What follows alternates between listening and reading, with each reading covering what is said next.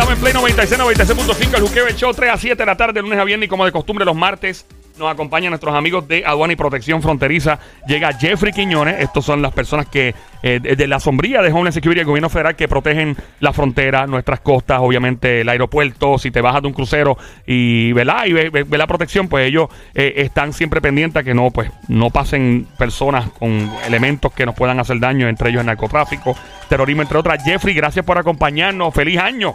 Feliz hace, año, hace, feliz ¿No te veo el año pasado? Sí, el año pasado.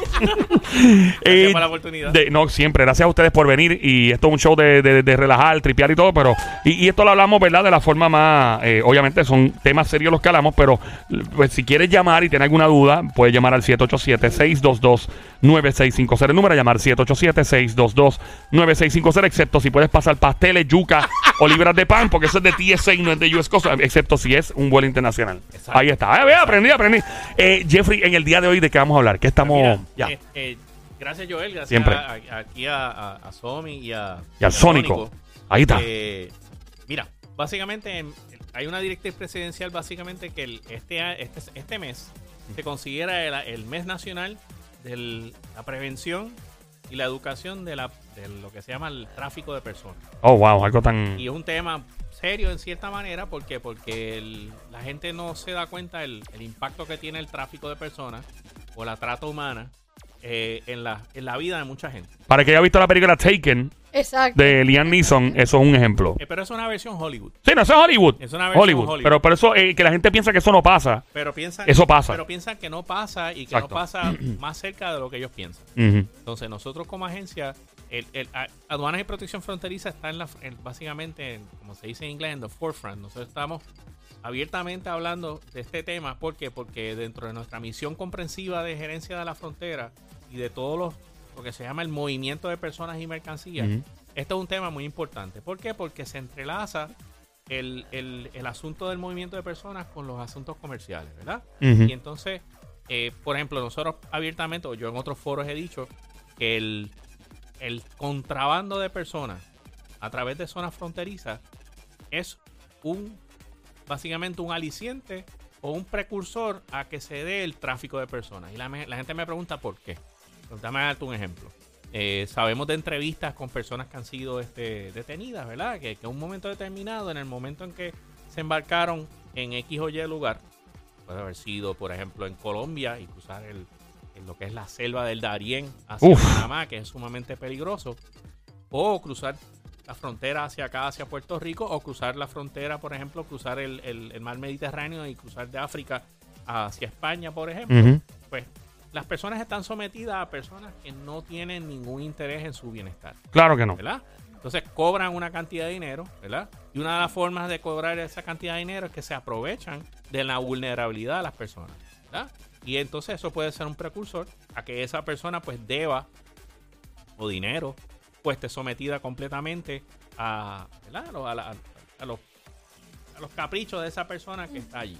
Entonces nosotros como agencia ahora mismo tenemos un interés sumamente importante de, de- de- de- darle conocer o que la gente entienda lo que es el trabajo forzado. El trabajo forzado básicamente es la es el- una forma de, vamos a decir, la esclavitud moderna, donde ciertas personas o actores del, del- del componente comercial se aprovechan de la, de la cadena de suministro, ¿verdad? O de sus posiciones de autoridad para manipular, llevar a cabo amenazas, ser violentos, ¿verdad? Con aquellas personas que llevan a cabo un trabajo. Esto es lo que se le llama en, eh, coloquialmente, obviamente es un bien fuerte decirlo así, pero lo que llaman sweatshops, por ejemplo, en algunas. Un, un sweatshop es un lugar donde se puede estar dando trabajo forzado. Que, pues, que tú veas hasta niños, bien, bien niños, mano, trabajando, haciendo tenis, cosas que en las películas tú puedes ver cosas así. Y, y uso ejemplo de las películas que todo es Hollywood, y como dice Jeffrey, eso es una versión más.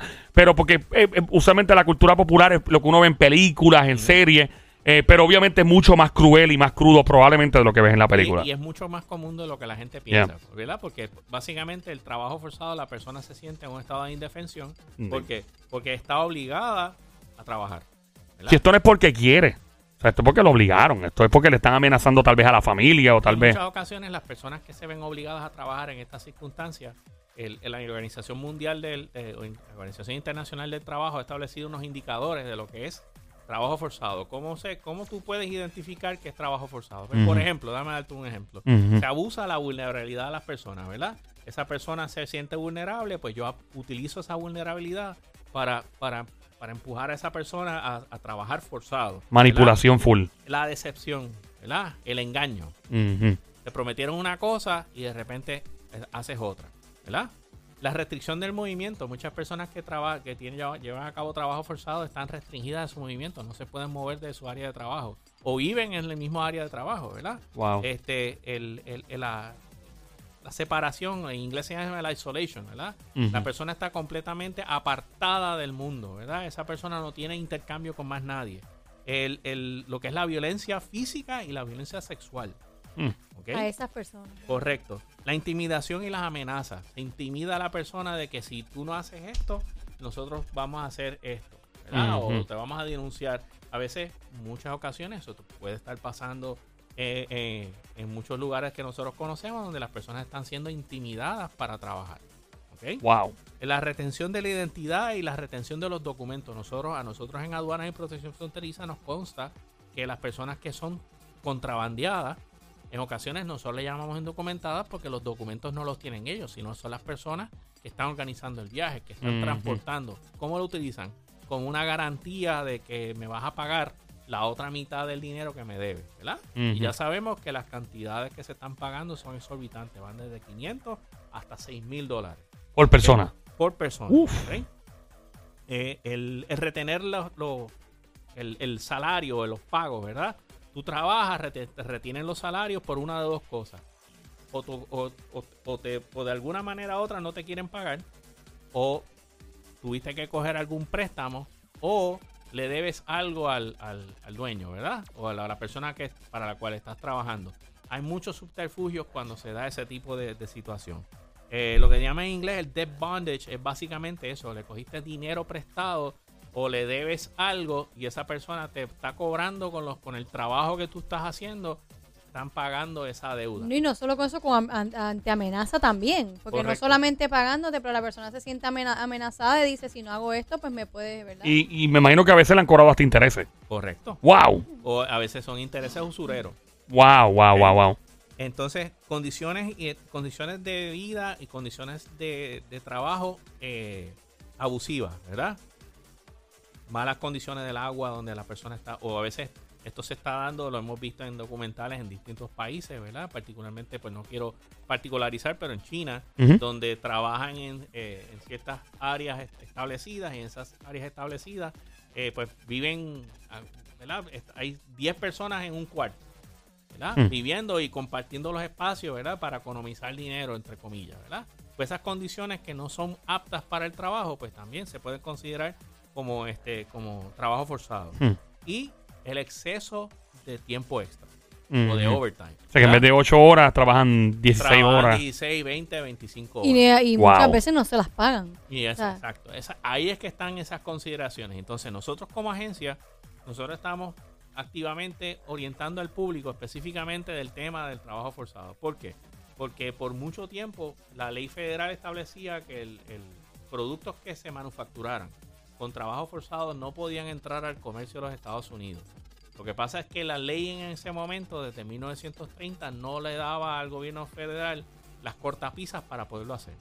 Básicamente en 1930 cuando se aprueba el, lo que se llama el acta tarifaria, ¿verdad? O se establecen unas tarifas a través de legislación federal, eh, establecía de que yo podía, había una excepción, yo podía traer un producto, yo podía sospechar de que se pagaba, se hacía con trabajo pero no podías hacer las pero reclamaciones. había una excepción. Y la excepción era que se podía importar ese producto siempre y cuando hubiera lo que se llama de, la o, sea, o se siguiera la cláusula eh, de demanda consultiva. O sea, que había de- una demanda para consumir ese producto. Ok. No importando las condiciones en cómo se obtuvo. O sea, Correcto. Wow. Correcto. Wow. Podía haber las sospechas, pero entonces. Pero pues, como A, menos que investigaran a fondo y, pudieran confirmar, entonces ahí tal vez. No necesariamente. De No verdad. necesariamente. Lo que eso lo cambió básicamente una legislación del 2015 que se llama el Trade Facilitation and Trade Enforcement Act, ¿verdad? Ok. Que eliminó esa cláusula. O sea, y- obviamente esto aplica en el caso de ustedes, el punto de vista de ustedes, pues al ser una, una entidad federal que protege eh, lo que viene de afuera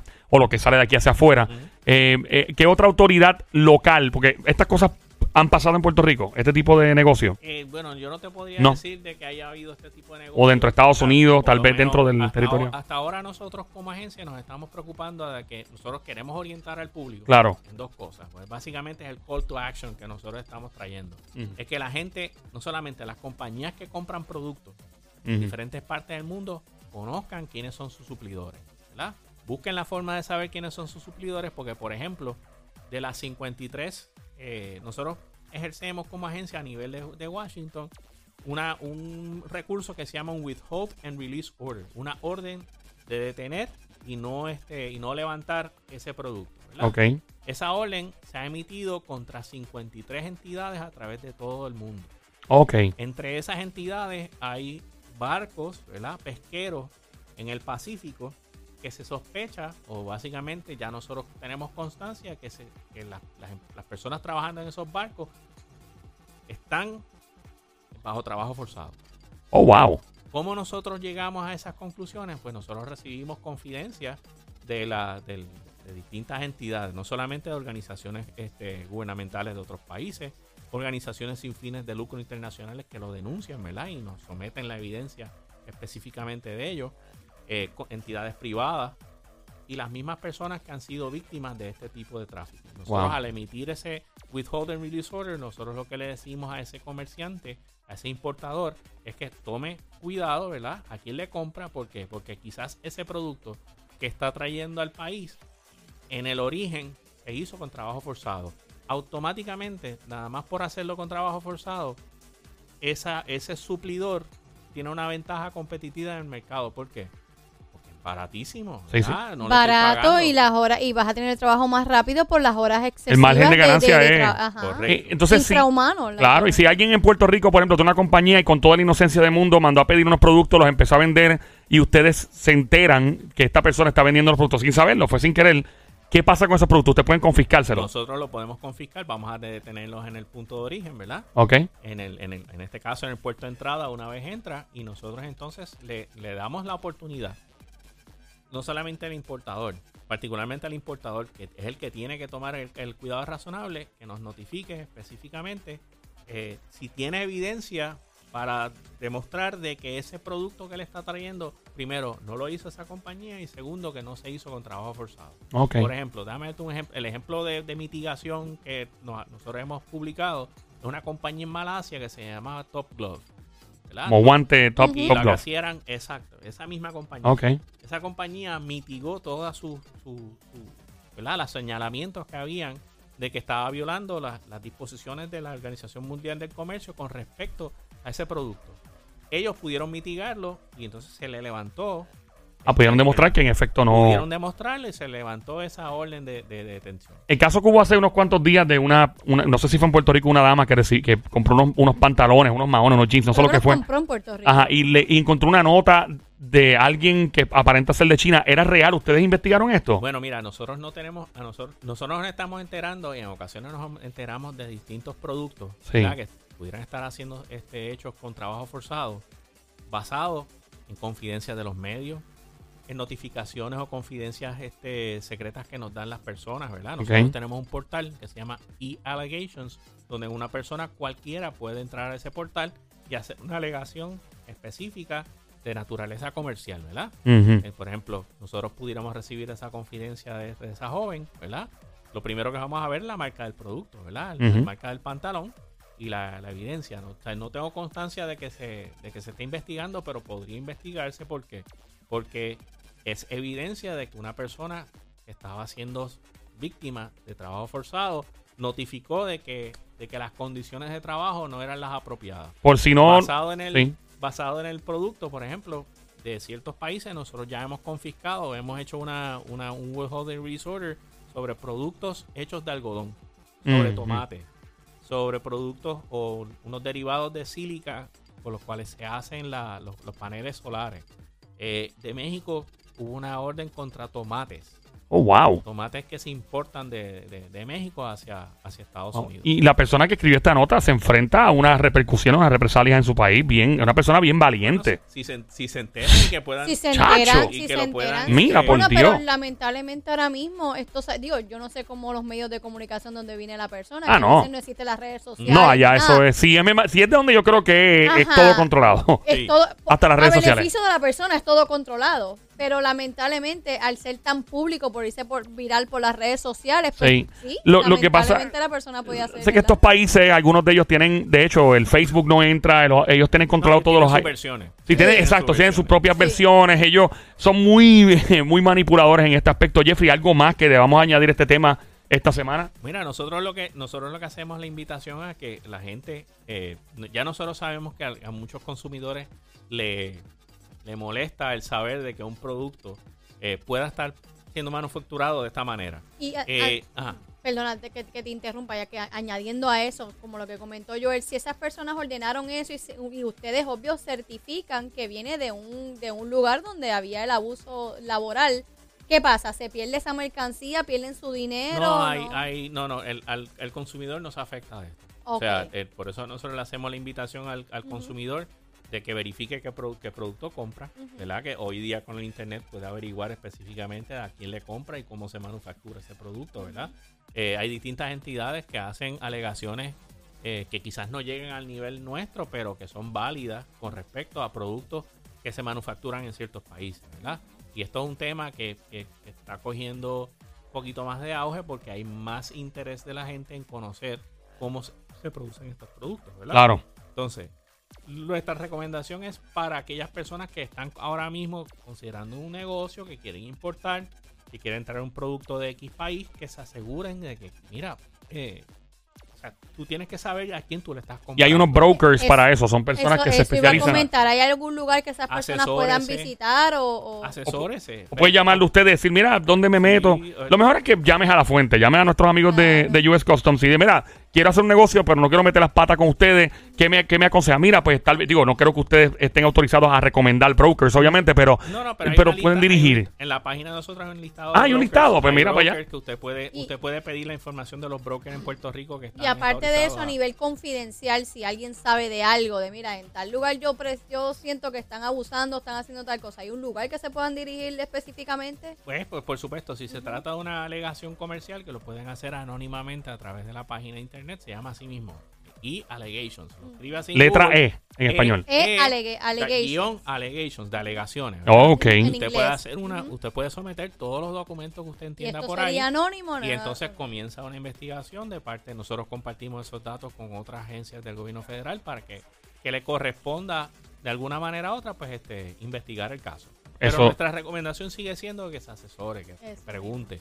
Esto pasa con los productos pirateados. Claro. Pregunte, asesórese. Por si qué? acaso. Porque el- la- la- ahora mismo, eh, eh, como la analogía es esta. La casa, la, ¿cómo es? La casa de los dulces está llena de dulces, pero no todos los dulces son buenos. Son buen- no, y, ah, me acordé de ti los otros días porque estaba así haciendo un search que uno siempre está haciendo en internet y yo dije, too good to be true, muy cierto, muy bonito, Muy para, bonito ser para ser cierto. Exacto. Lo de las carteras y la cosa. Sale con esta página. Eh, Louis Vuitton lamentablemente tiene que cerrar sus puertas por, el- por la pandemia, bla, bla, bla. Pero tenemos las ofertas, bla, bla, bla. Cartera.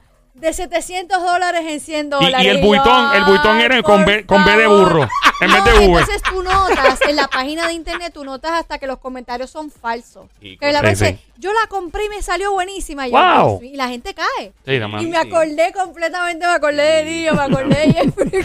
Increíble. Eh, Jeffrey, gracias por estar con nosotros. De hecho, eh, ¿qué otro website o alguna otra página que siempre eh, Erling la, la menciona? Este, Ah, bueno, está, está la cuenta de, Yes. de- at DFO San Juan. DFO. San Juan. Esa es la cuenta Ese es Twitter. Erling. Eso en Twitter. Ajá. Y, en Twitter también, at EVP Caribbean, que es la que yo administro. Sí, Picari, bien. Gracias a nuestros amigos de, de Aduana y Protección Fronteriza, Jeffrey Quiñones. Estamos de regreso. Dame para el segundo aquí en el Juqueo Show en Play 96, 96.5. Venimos en breve. Nos fuimos, Sónico.